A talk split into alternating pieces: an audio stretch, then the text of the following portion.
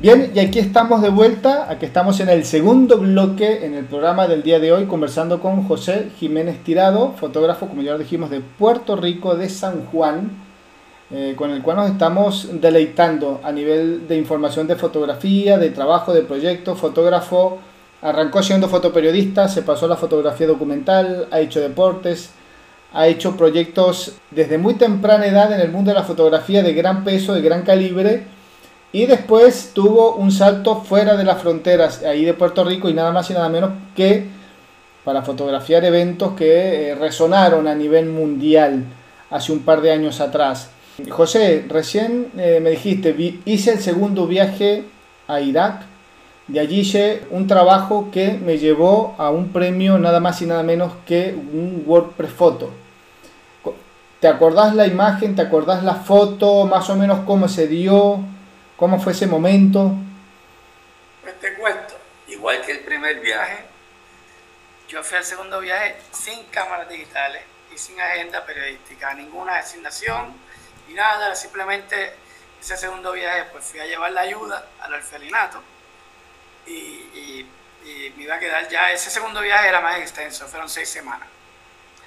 Y el día que estoy, voy al laboratorio a buscar películas, de momento veo así en el, en el counter 20 rollos de película blanco y negro 120.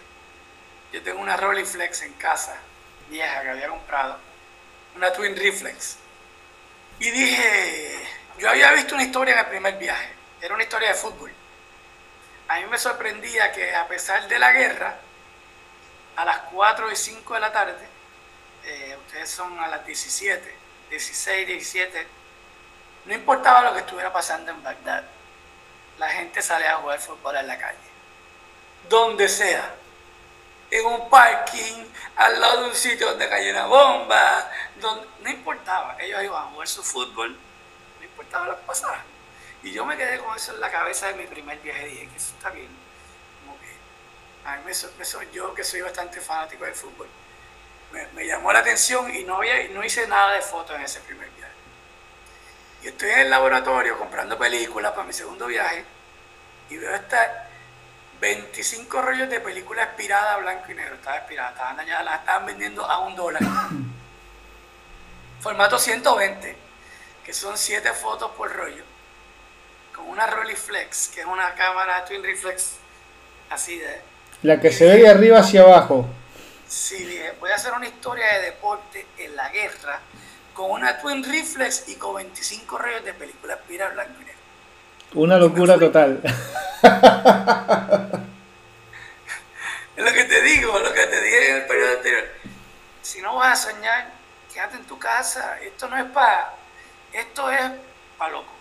Esto es para el que quiere ser un loco en su mundo, en el mundo su, su carrera profesional. Esto es para el que quiere en verdad sentir que no hay límites que los límites están en la cabeza. Y el que está empezando esta carrera tiene que entender que si quieres ser fotoperiodista y tienes esa debilidad, haz lo que sea, pero salte de esto. Porque yo lo aprendí de otras personas y lo viví con otros compañeros que los veía en su trabajo y en su manera que manejaban sus carreras. Entonces esto es como un poco de soñadores y de gente que no conoce el límite. Y yo dije, pues me voy a voy allá, es un reto, voy a coger la, esto, esta cámara, estos rollos, y voy a buscar fotos de fútbol en Irak durante la guerra. Y la foto era una foto bastante sencilla. Era unos niños jugando fútbol debajo de un puente en medio de la ciudad. Que, porque lo que pasa es que yo sometí la historia, yo sometí las fotos al WordPress como historia, como historia de deporte. Y ellos, teniendo la capacidad, sacaron una foto de la historia y la premiaron como si yo la hubiera sometido individual. eso fue, perdón, ¿eso fue en qué año? Estoy tratando, porque yo soy muy, muy, muy dado de los WordPress fotos, voy comprando los anuarios y estoy, vos me estás hablando y estoy buscando la foto acá en mi cabeza. 2005. 2005. Creo, que la he visto por allí, la tengo que haber visto. Estoy como loco acá buscándola en la cabeza, buscando esa imagen. Una foto bastante sencilla, lo que pasa es que yo puedo, quizás puedo pensar que ese año compitieron las fotos de las Olimpiadas de 2004. y había muchas historias de, de, deporte. Y puedo pensar que les gustó mucho la historia y la quisieron premiar, entonces extrajeron una imagen de la historia y la, la, premiaron como si fuese una, una, que yo la había entregado a al premio como si fuese una sola foto. Pero era una foto bastante sencilla de unos niños jugando debajo de un puente de fútbol en, en Y nada, me funcionó. Era como que déjame tirarme esta loquera a ver si se, que se me da. Y me gané básicamente el premio más grande que me he ganado. A nivel de fotografía de prensa es uno de los premios, si no es el primero, es el segundo, el premio más, eh, más importante a nivel de fotoperiodismo. Creo que están los Pulitzer y después vienen los WordPress Photo, más o menos. Sí, pero hay una diferencia bien importante. El Pulitzer tienes que publicar en Estados Unidos para competir. Ahí está. El WordPress Photo no. Es, es abierto y ya hoy en día está como que más, más ramificado. Y, eh, eh, es, para mí yo pienso que es más, es más complejo el WordPress porque no tiene esas limitaciones. Compite cualquiera. En cualquier sitio del mundo trabaja en un diario o no trabaja en un diario el, el Pulitzer solo si publicaste en Estados Unidos puedes competir. Ahí está. O sea, se, participan mucho más fotos. José, te saco de las calles de, de, Puerto Rico, te saco de la guerra de Irak, te llevo fugazmente a la visita del Papa Juan Pablo II a la isla de Cuba. ¿Cómo fue ese, ese cambio de, cómo, cómo se cambia el, el chip, el fotógrafo que, que está cubriendo ese tipo de trabajo, de, trabajo en, en, las calles, una guerra, y de repente te encuentras con que te vas a Cuba a registrar. No, pero la visita del Papa fue antes, mucho antes. Fue antes, el, pero en, el relato, te saco de la guerra, vamos a hacerlo al revés, te saqué primero, te llevé primero a la guerra y ahora te llevo a la, a la visita del Papa. Son dos, fueron dos fotografías diferentes, fueron dos, dos formas de trabajar diferentes, me imagino. ¿Qué tanto influyó o, cómo se hace para, para ir de, un extremo al otro en la fotografía?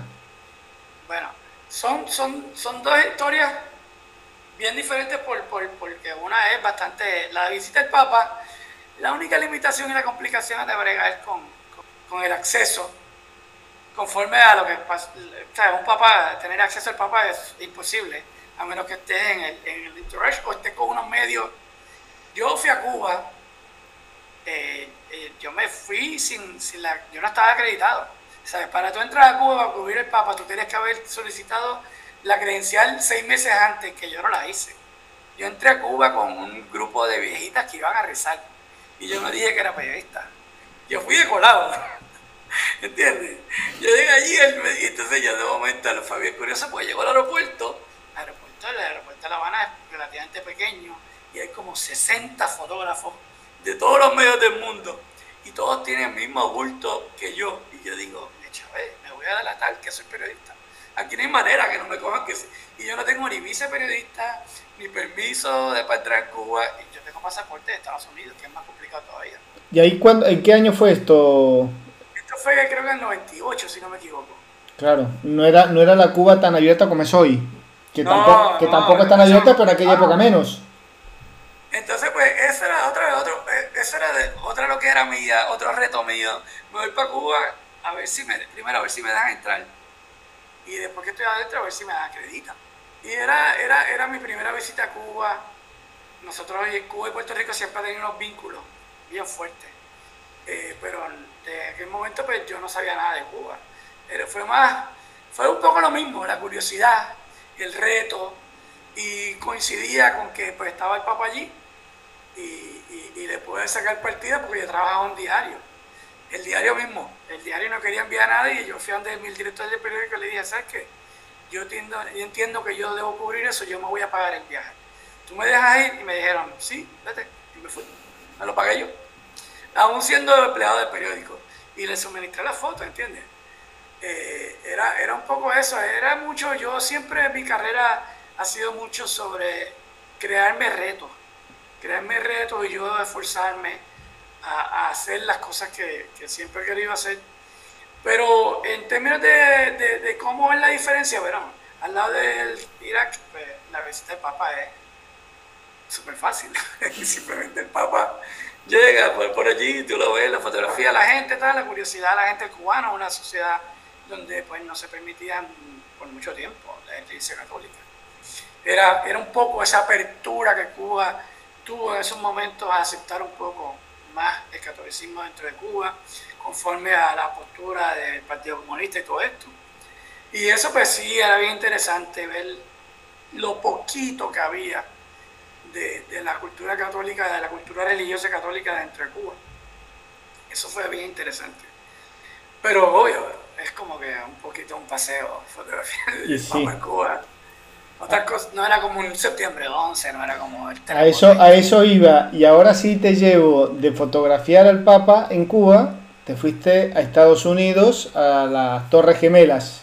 Sí, eso fue pura coincidencia. Yo estaba en Nueva York para fotografiar una pelea de boxeo. Y resulta que esa mañana estaba fotografiando al contrincante que había cerrado su entrenamiento a la prensa, nadie lo podía fotografiar. Y el, el puertorriqueño que iba a pelear con él nos dijo, nada, yo me cruzo con él todos todas las mañanas en el Parque Central, en Central Park. Entonces digo, pues vamos para allá a las 6 de la mañana, pues es la única foto que vamos a tener de él entrenando. Y fuimos, hicimos el trabajo, estábamos desayunando y me llama mi jefe. Y me dice, no, que se estrelló una avioneta contra la Torre Gemela que el director del periódico quiere que vaya allá. Y yo simplemente, estábamos un grupo de periodistas, eh, redactores y fotógrafos desayunando. Y yo digo, me voy, el que se queda, se quedó, yo me voy. Ya todo el mundo más o menos sabe lo que estaba pasando. Eh, me monté en un taxi, llegué hasta la mitad de la ciudad, ya la ciudad estaba bloqueada. Y corrí 35 bloques para llegar a las Torres Gemelas mientras todo el mundo salía, yo corría hacia, hacia las Torres Gemelas. Pero yo tampoco sabía lo que estaba pasando. Yo lo que veía era fuego en las Torres Gemelas. Yo no, yo no sabía que era, había sido un ataque, yo no sabía que era un jet, yo pensaba que era una avioneta, yo no sabía nada. Y todo el mundo para un lado y vos ibas para el lado contrario. Así, así mismo. Eh, ahí sí que es, esa es, en términos de mi carrera profesional, ese es mi trabajo que más se ha publicado en el mundo en, publicaciones muy importantes. Vanity Fair, eh, yo hice la portada de, la edición del año en foto del London Times Sunday Magazine. Si, si no me equivoco, corregime, eh, porque estuve revisando un poquito tu, tu web, muy por encima lo confieso, pero tenés la foto de la persona que viene cayendo del edificio, de uno de los edificios, puede ser. Que, que creo que esa fue una de las fotos que le dio la vuelta al mundo. Sí, yo, hice, yo, tuve una foto particularmente que fue, que le dio la vuelta al mundo, que era de un niño oriental, porque viene escuela de la Torre Gemela, y él cuando se cae la segunda torre sale corriendo, llorando. Y publicó muchísimo porque era una foto que se parecía muchísimo a la foto de la niña de Nepal en Vietnam y si la analizas e, es, sumamente parecida. Humo en la parte de atrás, un niño corriendo, entonces, había un fotógrafo mirando una cámara, yo tenía otro fotógrafo, entonces por esa similitud, esa, inclusive Vanity Fair, la revista, hizo una historia sobre el trabajo de los fotógrafos de imágenes fijas de septiembre 11 y escogió las 10 mejores fotos de septiembre 11 y entre esas está esa foto en particular que publicó en todo el mundo. La del London Times Magazine fue ellos fueron los únicos que la publicaron. La única, la única publicación que se atrevió a, publicar, esa foto fue el London Times Magazine en la portada, que está en mi página web, que es una foto que sale una persona cayendo. Y está cayendo frente al hueco donde entró el avión. Que se ve el hueco así por donde entró el avión y él está al frente, pues él se lanzó del piso más arriba y él está cayendo y se ve bastante claro, tú puedes identificar que es un hombre, la ropa que está, se ve bastante claro. Y nadie se atrevía a publicar esa foto, nada más que esa publicación en Inglaterra. ¿Qué, mueve, ¿Qué mueve un fotógrafo? Algo que siempre me, me, me, lo he preguntado a modo personal. ¿Qué mueve un fotógrafo al tener frente de sí una escena de esa magnitud y en lugar de quedarse a ver lo que está sucediendo, estás sacando la foto. O sea, porque estás, no, estás viendo, qué sé yo, un partido de fútbol, no estás viendo, qué sé yo, que el Papa está dando un sermón, vamos a decirlo en buena manera, o no estás hablando con, qué sé yo, una modelo, para hacer un poquito resumen de lo que estuvimos conversando eh, en el primer bloque. Pero estar viendo que una persona viene cayendo en un edificio, que, que ves la magnitud del, de, ese desastre, de ese acontecimiento que fueron las Torres Gemelas, estás allí en el sitio y en lugar de, qué sé yo, de distraerte y ponerte a ver que podría ser una reacción natural humana, eh, en tu caso puntual te quedaste haciendo, haciendo esas fotos. Un poco, puedo decir que es un poco, como yo no sabía el, contexto de todo lo que estaba pasando, era un poco, puedo decir que un poco de ignorancia, en el contexto de, lo, de, lo, de, la, de la gravedad de lo que estaba pasando. exacto, en el buen sentido de la palabra, ignorar algo. ya en verdad no sabía que había un ataque al Pentágono, ni que había, yo no sabía el, el, la, la, magnitud de lo que estaba pasando frente a mí. Yo simplemente veía estas cosas ya después de ver la primera persona tirarse, porque yo vi como 13 personas tirarse, ya ahí me empecé un poco a, esto no es lo que yo pensaba, pero ya ya estaba en automático. Ya eso era reacción, una foto.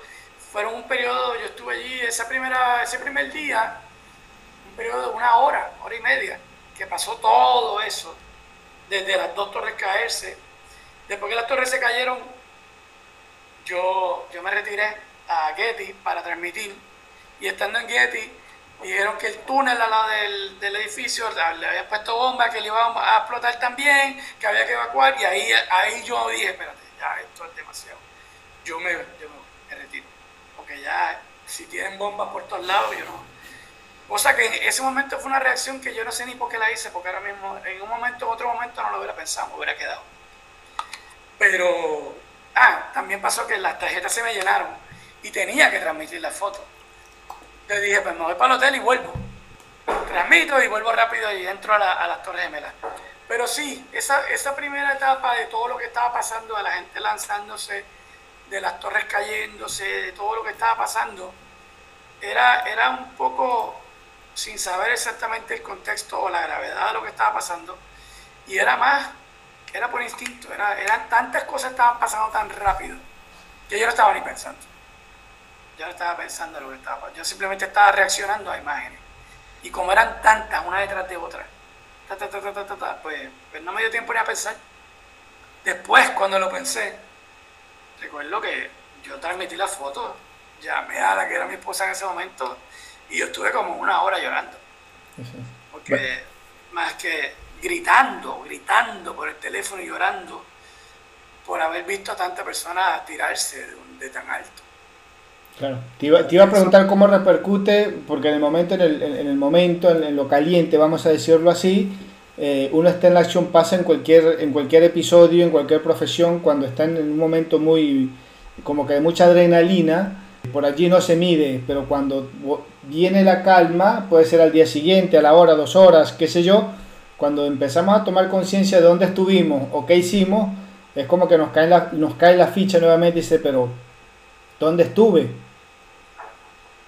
¿Cómo repercutió todo eso? O sea, ¿cómo, cómo dice, pero ¿de dónde saqué yo para hacer esto? No, a mí eso no, a mí siempre, a mí me salía tan natural que yo, yo quería más y más y más y más y más. Yo, yo no decía, ah, mira lo que estuve, no, no, pues estuve ahí, vamos, para la próxima, vamos para la próxima, y vamos para la próxima, yo quiero más y más y más y más. Y la próxima tuvo que ver con un fenómeno natural, me estabas contando hace rato, un tsunami. Sí, yo después de eso, yo estuve eh, 2001, después de 2003, 2004 la guerra, y el 2000, 2010, así de cosas internacionales grandes. Que esta sí me tocó muchísimo emocionalmente. Esta yo creo que muchísimo más que la guerra y muchísimo más que septiembre 11, que fue el terremoto de Haití. Eso sí, a mí me, yo había ido a Haití nada más que una vez para un partido de fútbol que hubo de la selección de Brasil contra la selección de Haití, que era un juego de por la paz. Uno de esos episodios que hubo de, de, mucho conflicto interno en Haití, pero no conocía Haití para nada. Ya había ido un día y me había ido. Eh, pero entonces de momento voy a Haití Eh, fui con, yo conocí, yo, yo entré hace tiempo, cuando fui a septiembre 11, pude entrar al Ground Zero, que era básicamente donde estaban las torres que se cayeron, todo ese, todo eso que estaba prendido en fuego, porque me entraron unos rescatistas puertorriqueños. Ellos me vistieron con, con la ropa de ellos y me entraron y con eso yo pude hacer fotos. Cuando pasa lo de Haití, ellos fueron, el mismo grupo de rescatistas fueron a Haití el terremoto y me llevaron con ellos. Pero entonces cuando yo a Haití, cuando tú, tú ves una ciudad que estaba hecha para 250 mil habitantes, con 2 millones de habitantes, cuando tú tienes toda esa destrucción y toda esa gente de un día para otro que se murieron, que 200 mil personas, y tienes un campo de golf con 75 mil personas viviendo sin techo, con todas las plazas llenas de niños huérfanos, con todo este caos y con toda esta pobreza, que ya era el país más pobre del hemisferio, que de momento la azota un terremoto tan grande como ese, con tanta, tanto daño y tanta muerte, y mientras más conoces las historias de la gente, más te está pesando. Cuando estás caminando por la calle y ves un cadáver prendido en gasolina porque nadie lo viene a buscar y hay que cremarlo y simplemente vino el vecino y le echó gasolina y le prendió fuego y tú ves ahí el cadáver de esa persona, cuando ves un niño que lo, estaba documentando y, me dice, yo viví aquí, vente para que veas mi casa y voy a la casa y la casa se cayó en un barranco.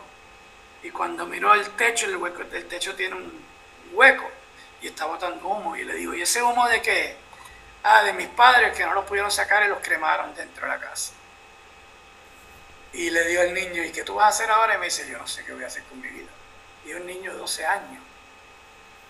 Cuando conoces a una niña de 7 años que el papá lo mandó del campo a la ciudad porque ya no quería quedarse, que no quería responsabilizarse más por la niña, lo manda, la manda y llega de noche a Puerto Príncipe a las 12 de la noche con una ciudad destruida y esa niña no sabe nada más que sabe que la mamá vive en un barrio pero nadie sabe si ese barrio todavía existe o si la mamá todavía está viva. Y de repente yo pues, veo a esta niña y yo, yo hablo mucho, yo no soy simplemente fotografiar, a mí me gusta hablar con la gente y conocerla. Y de momento a esta niña y digo, ¿y qué tú haces aquí?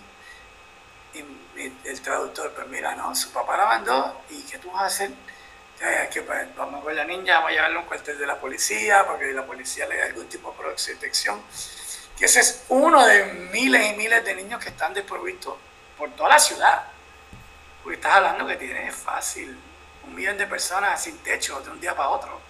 Todos con miedo de no volver a sus casas y están viviendo en todas las calles, en todas las plazas, en todo. Y, y, y, y, empiezas a conocer la historia de esta gente que perdió sus cuatro hijos y perdieron su casa y están eh, refugiándose con otra familia, que los hijos son de la misma edad de ellos, y como que ellos, sus hijos no se murieron, pero los míos sí. Y, yo, veo a esa, yo veo a esa persona que yo no le digo, pero ¿cómo tú no estás destruido? ¿Cómo es posible que tú estés todavía de pie? Y me dice, bueno, que yo agarro mi Biblia y me pongo a rezar. Y tú dices, ah, pero vudú, se, Haití se conoce por el vudú, no por el catolicismo. Eh, todas esas historias, pues, en verdad, como son de tanto sufrimiento a unos niveles tan y tan grandes, porque son cientos de miles de personas. O sea, yo ayudo a un orfelinato que recogió a 150 bebés que se separaron de sus papás, que no se sabían nada de sus papás. Simplemente el bebé lo encontraron por ahí, o en un edificio destruido, o en la calle, donde sea, y lo recogieron y lo pusieron allí. A ver qué pasaba con esos niños. Y todo esto tuve 150 bebés y te dice, y los papás de estos bebés ahora qué va a pasar con ellos. Este mismo orfanato no tiene dinero, no tiene capacidad de... hay que ayudarlo. Eh, eh, en términos de eso, pues, a la, yo soy una persona que trato mucho de entender qué es lo que estoy fotografiando. Porque si no entiendo, no puedo proyectar la, la imagen.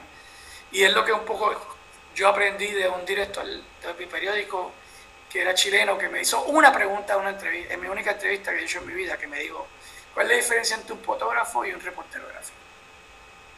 En ese momento ya no ve la contestación. Pero el reportero gráfico, que es lo que nosotros conocemos como fotoperiodista, primero tiene que ser reportero y después ser fotógrafo.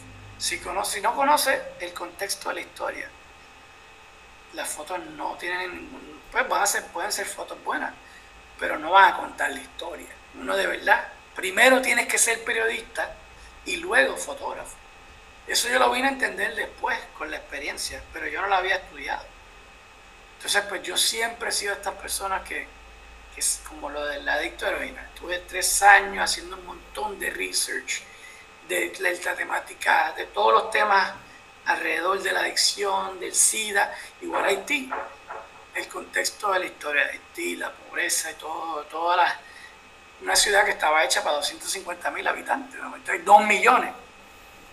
El caos que eso genera en una ciudad que es relativamente bien pequeña. Puerto Príncipe es una ciudad pequeña, no es como Buenos Aires. Es, como decir, es como un Córdoba. Pues yo estaba en Córdoba. Ahí está como Córdoba, no es una ciudad grande. Aunque Córdoba es una de las ciudades más grandes de Argentina. Pero es como, qué sé yo. Claro, no tiene la, la no solamente la, la, cantidad, sino cómo está distribuida la población, porque una cosa es el número y otra cosa es cómo está organizado. Es un caos total. Claro, tal cual. Al principio es un caos. Cualquier día de la semana es un caos total.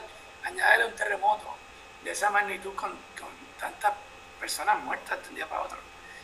Eh, entonces, el pueblo haitiano es un pueblo bien noble, una gente con un corazón bien grande, con una gente que yo lo vi también en la India. Ellos ya realizaron que ellos, en su inmensa mayoría, no van a salir de la pobreza. Y ellos ya decidieron, yo puedo escoger ser pobre feliz o ser un infeliz. Y son felices.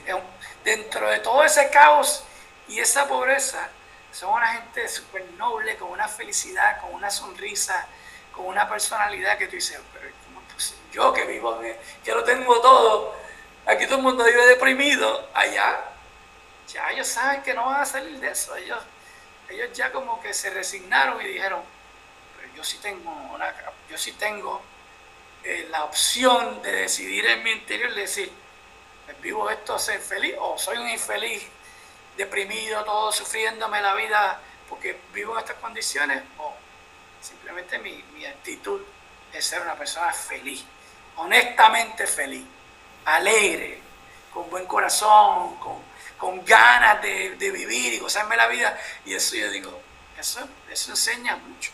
Son lecciones de vida. Realmente, lo estás contando y yo lo estoy tratando de entender y sí, realmente es como vos decís, pero uno que a veces tiene tanto alrededor, tenemos tanto y decimos, pero no nos sentimos felices, es decir, no soy feliz con todo lo que tengo. Y hay gente que no tiene ni la mitad y dice, ah.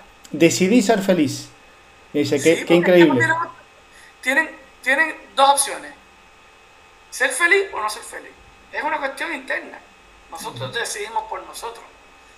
Y esas cosas, cuando tú las ves, te pesan más que tú dices, esta gente que tiene tanta fortaleza de decidir eso, de momento viene y le pasa el maldito terremoto.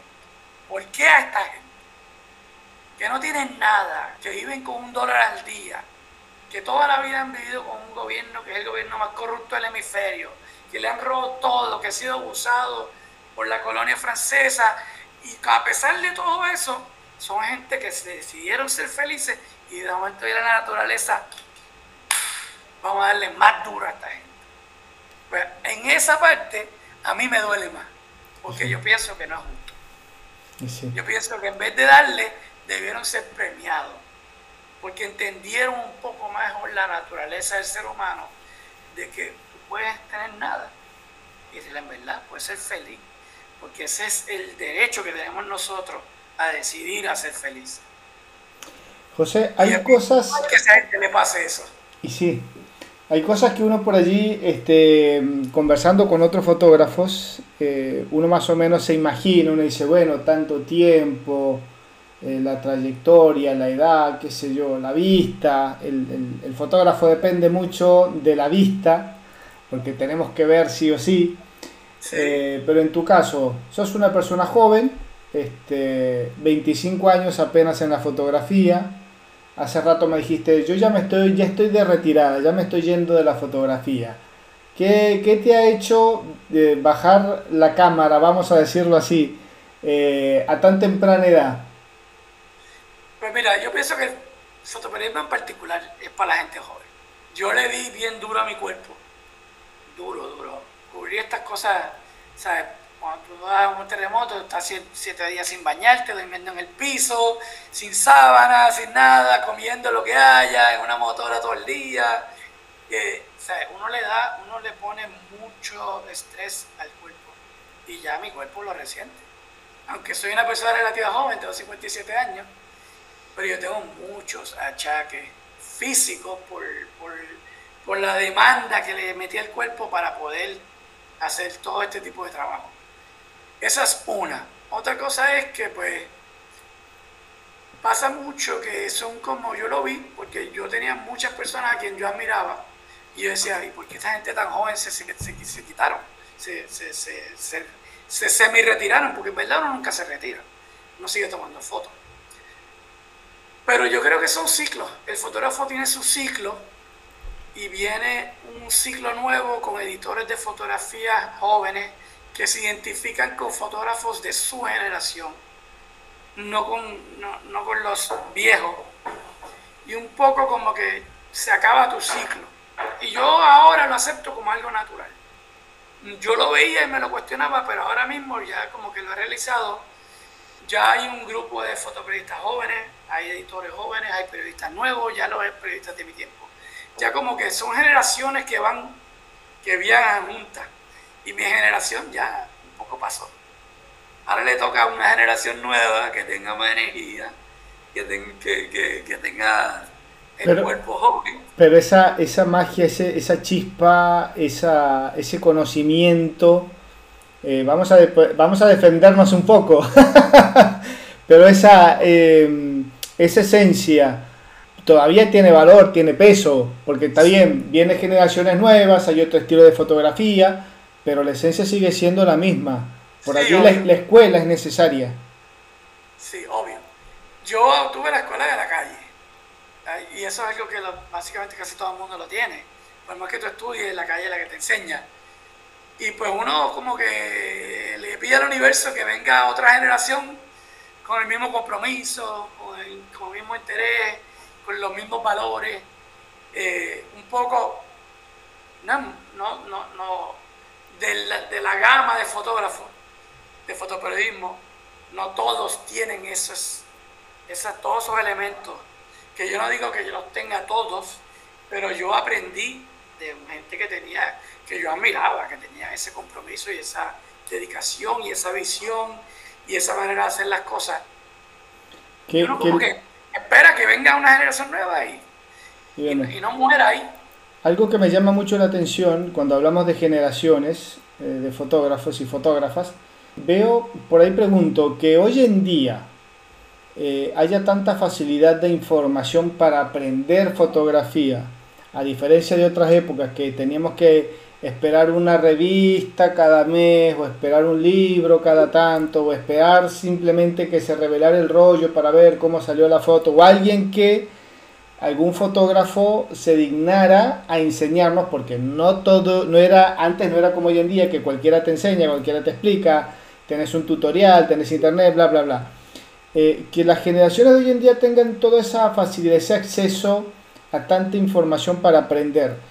¿Lo beneficia o lo perjudica al momento de seleccionar proyectos, de desarrollar proyectos, de por ahí pensar un proyecto o de como abordo, porque parece que de cuando tenemos todo muy, muy ahí a la mano, muy al alcance, tan fácil, como que por ahí, no es en todos los casos obviamente, pero como que le restamos un poquito de valor y nos olvidamos de ciertos detalles que son importantes, que a veces a nosotros nos costaba tanto aprender y como que lo valorábamos más, nos concentrábamos más o nos concentramos más, no vamos a decir, no nos vamos a descartar, nos concentramos más, valoramos más, analizamos más ¿Sentís que ahí en, en, Puerto Rico, en esta generación nueva de fotógrafos, es así o nada que ver con lo que estoy diciendo? Mira, a la hora de desarrollar historia es más fácil porque hay más data para poder tener el, el, trasfondo de lo que quieres fotografiar. Definitivamente es más fácil. Lo que yo veo, y lo digo con mucho respeto, ahora y lo veo, lo veo hasta en mis hijos. y es algo que, que peca mucho la generación joven. La generación joven vive en un mundo donde lo que él desea o quiere lo recibe con mucha facilidad. Tú quieres una información Google, lo tienes al segundo. Entonces, es como, yo lo veo como que es una actitud simplista, y no quiero faltar el respeto a nadie, porque sí, reconozco que hay de todo, eh, hay muchísima gente que no necesariamente puede ser como yo voy a hablar ahora. Es como una generación, yo lo veo, que coge las cosas más a la ligera porque es como que yo me lo merezco, yo yo lo quiero y lo quiero ahora. Las cosas, porque es tan fácil recibir todo hoy en día, que es como que no se dan cuenta que las cosas, nosotros éramos más, no, no, yo no tengo, yo tengo que ir a buscarlo. Yo quiero eso, yo tengo que pasar un trabajo bien fuerte para conseguir ese tipo de cosas. Y un poco ahora se escudan o se, recuestan de esa facilidad con la que tú recibes las cosas ahora y, yo no veo, por lo menos en Puerto Rico, yo no veo que haya salido un trabajo nuevo de fotoperiodismo, por ejemplo, de documental, de historia. Es todo una inmediatez que es para mí en Puerto Rico muy liviana no hay un trasfondo detrás. inclusive el periodismo, eh, en, la mayoría de los casos, ahora es como que muy inmediato, muy liviano, no se, no se le da tiempo al fotógrafo a desarrollar una historia. Es como que, no, no, no, yo la foto y la foto ahora y a las 3 de la tarde y deja lo que estás haciendo, porque yo quiero la foto ahora. Antes yo no, no, yo estoy trabajando y yo te mando la foto cuando yo termine. Claro. Tú no estás, se acabó. Porque tienes que esperar a que yo la revele y la envíe todo día. Era, era como que todo se hacía con. Se le daba más tiempo a la gente a trabajar. Entonces la gente sacaba el tiempo, porque esa era la actitud, todo era una cuestión de tiempo, porque era más difícil. Ahora no, ahora es mucho más fácil y, y veo que en vez de aprovechar toda esa data, que es más fácil tú tener ese trasfondo de lo que en verdad quieres proyectar en tu imagen, pues te quedas un poco en esa, no, no, no, como, no sé ni cómo explicarlo, como que, como que la gente no se, no se, no se mete de lleno en un tema a, a, a largo plazo. Yo me metí en temas de dos, tres años, con la tranquilidad del mundo. Yo no veo a nadie haciendo trabajo de eso hoy en día. Cada vez menos. Cada vez menos. Ya tú no ves mucho fotoensayo, eso. No, no, es a, mí me sorprende hoy en día, y lo estaba hablando con un grupo de compañeros fotoperiodistas, porque tuvimos un compañero que se vivía aquí por muchos años, se fue a vivir a Taiwán, regresó y nos reunimos. Y estábamos hablando de Gaza. Y le digo, ¿tú me quieres decir a mí que no ha habido ningún maldito fotógrafo que se ha atrevido a entrar a Gaza ahora? Los únicos que han fotografiado la guerra desde octubre 7 a hoy son los que estaban allí y no han podido salir. Nadie ha hecho el esfuerzo, o si han hecho el esfuerzo no han entrado, para documentar, pero simplemente llegando, qué sé yo, llegar a Egipto y te cuelas por algún lado, te escondes en un, convoy de humanitario, hacer lo que sea para entrar y, vas a fotografiar la, guerra. Yo no he visto a nadie hacer eso hoy en día. Y eso dice mucho. Antes tú tenías una guerra en Kosovo que era igual de difícil y la gente entraba porque entraba. Y se jugaba la vida entrando nada más que o, en Grozny o, en la misma guerra de Irak. E, era como que nadie iba a pensar que hoy no vamos a entrar a Gaza. Ah, porque no se puede entrar. eso, no, eso no era una consideración, por lo menos, si yo tuviera ahora mismo fotoperiodismo, yo me hubiera ido ahora mismo a Egipto y de alguna manera iba a tratar, por lo menos tratar de entrar Claro. De alguna manera, de todas las personas que pudiesen estar tratando hoy, ¿cuántos han entrado? Ninguno. Ha cambiado, ha cambiado mucho el fotoperiodismo. Ha cambiado mucho. Esto dice mucho que nadie, en verdad, en su propia decisión, ha dicho, no, yo voy a entrar, eh, porque es importante que yo entre. Si yo soy fotoperiodista, yo tengo que estar en casa hoy. Porque esa es la historia más importante del mundo ahora. Nadie entra. Por miedo que los israelitas te maten, por la que sea, a mí me da igual la razón. Y la respeto. Pero me sorprende que yo no he visto a nadie en mi tiempo Jace Snapway, los Turning Brothers, eh, eh, todos los que yo en mi tiempo ahora me recuerdo el nombre, pero toda esa gente hubiera entrado. Igual que entraban a Sudáfrica en apartheid, igual que entraban a, a, a, Grozny, a Kosovo, a la primera guerra del Golfo. Eso me da una consideración, eso es, tú tienes que estar allí, tú estás. Tal cual. ¿Por qué ahora no está pasando? Esa es una pregunta bien importante que hay que hacerse. Hay que ver, hay que ver, qué, está, hay que ver qué está pasando. Hay que ver. Es bien importante preguntarse por qué nadie se ha atrevido a meterse allí. Y sí. Ah, esas son unas actitudes que, ¿verdad? A mí me chocan. Hay que ver. Hay que ver si son los medios, si son las nuevas políticas que hay. hay cantidad de fotógrafos independientes como yo que me fui a la guerra en mis vacaciones. ¿Tú sabes cuántos fotógrafos se hizo una carrera en Irak? Que se fueron de sus ahorros a quedarse en la, habitación del hotel de un amigo que trabajaba con una agencia y ahora trabajan con Time Magazine, con National Geographic, se hicieron carrera porque se la jugaron en Irak, se quedaron allí dos años y se hicieron de un nombre y no trabajan por medio. Eran simplemente soñadores como yo, que dijeron, yo quiero ser fotoperiodista, esa es la, esa es la historia más importante. Yo voy para allá a hacerme un nombre allí. Hoy en día tiene que haber cantidad de fotógrafos a nivel mundial que podrían coger la oportunidad de meterse en gata ahora y hacerse un nombre y una carrera. Porque nadie lo está haciendo ahora mismo. Y no está sucediendo. Eh, un punto importantísimo que, que, estás hablando que realmente nadie nunca lo había tocado acá en el programa. Muy importante eso que estás diciendo. Y es un poco, tú me preguntas sobre las generaciones, es algo que, ¿verdad?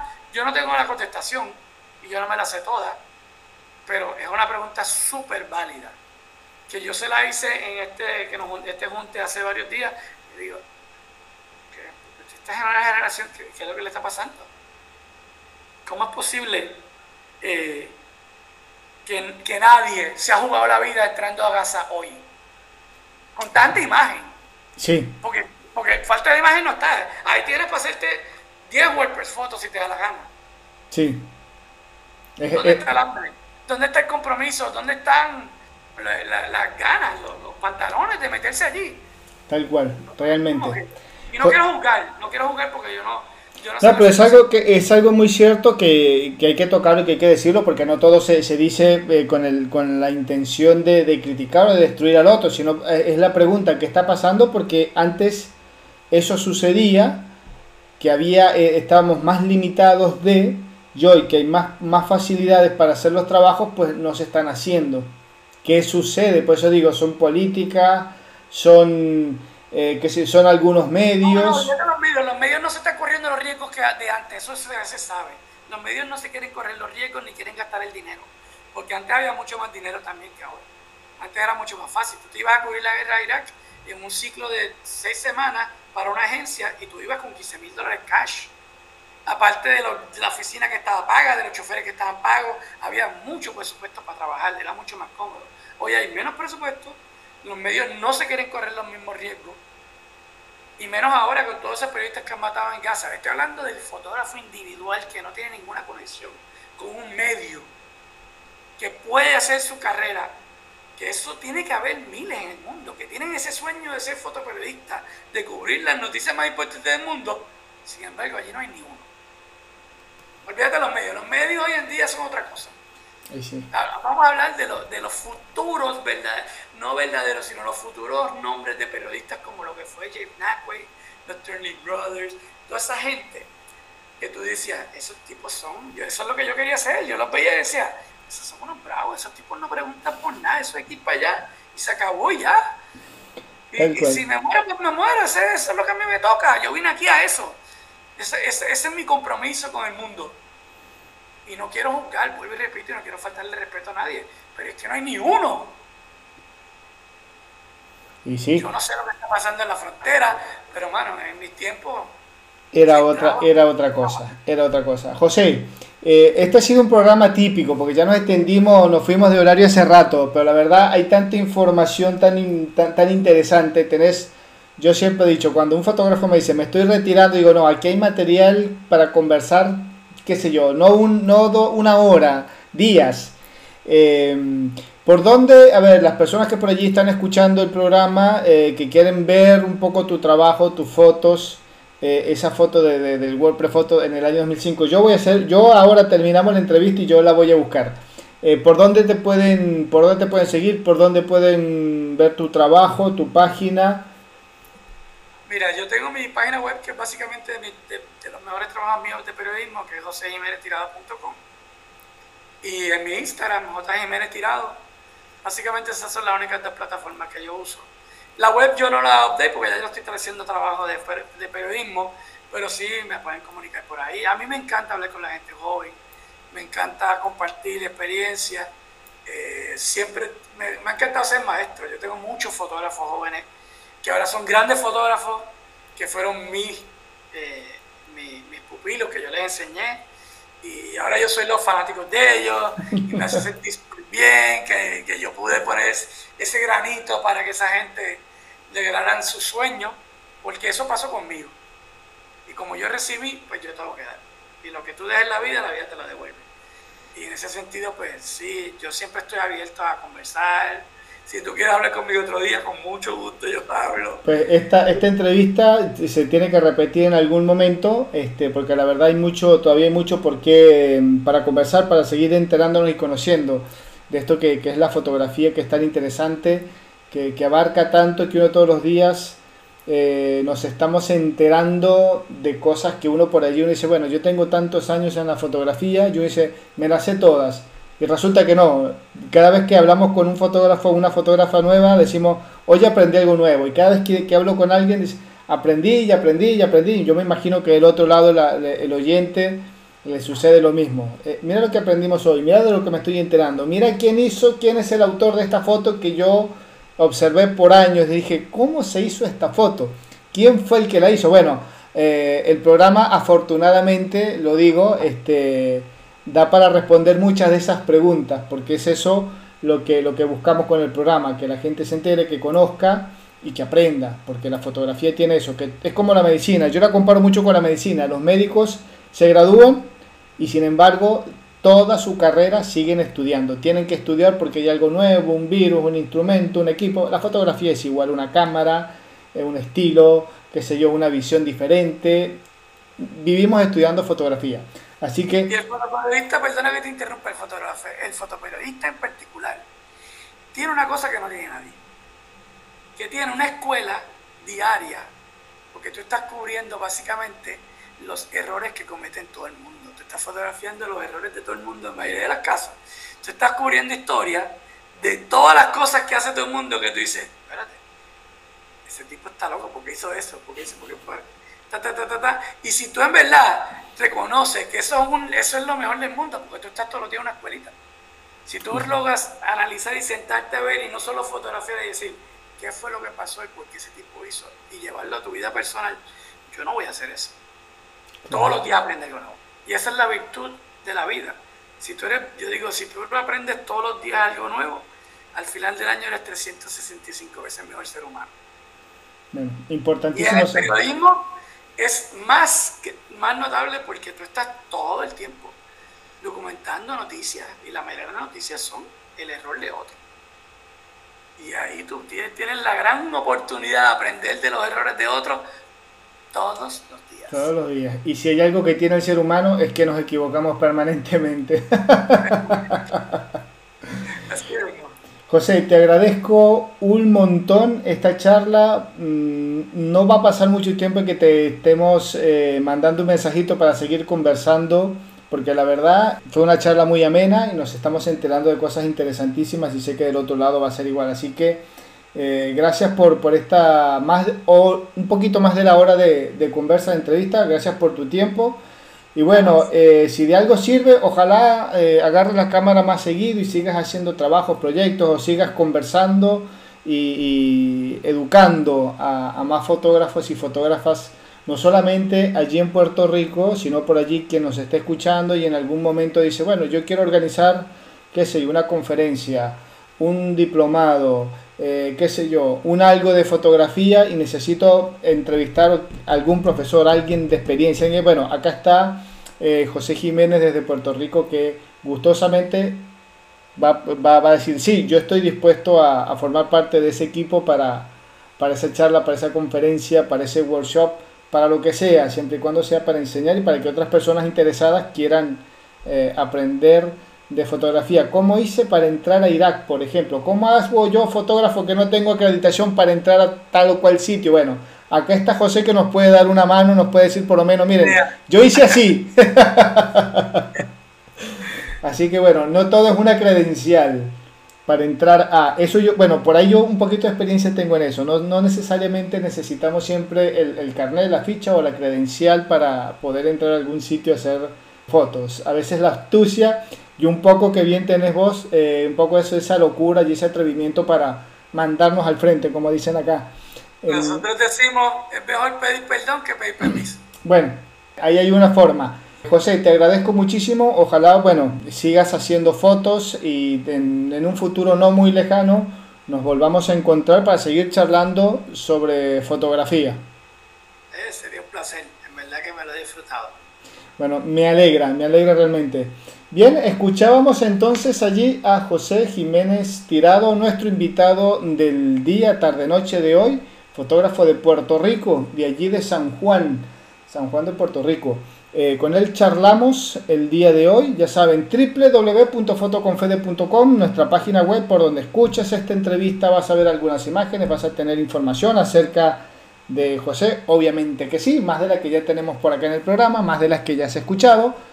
Tienes, eh, vas a encontrar también allí en nuestra página web el blog de notas, de noticias, donde vas a estar encontrando información acerca de los eventos, concursos, libros, trabajos hechos por fotoperiodistas y fotógrafos y fotógrafas latinoamericanos y latinoamericanas, trabajos que valen la pena ver, investigar, leer, estar atentos y estar informados de lo que está sucediendo en el mundo de la fotografía y principalmente aquí en Latinoamérica.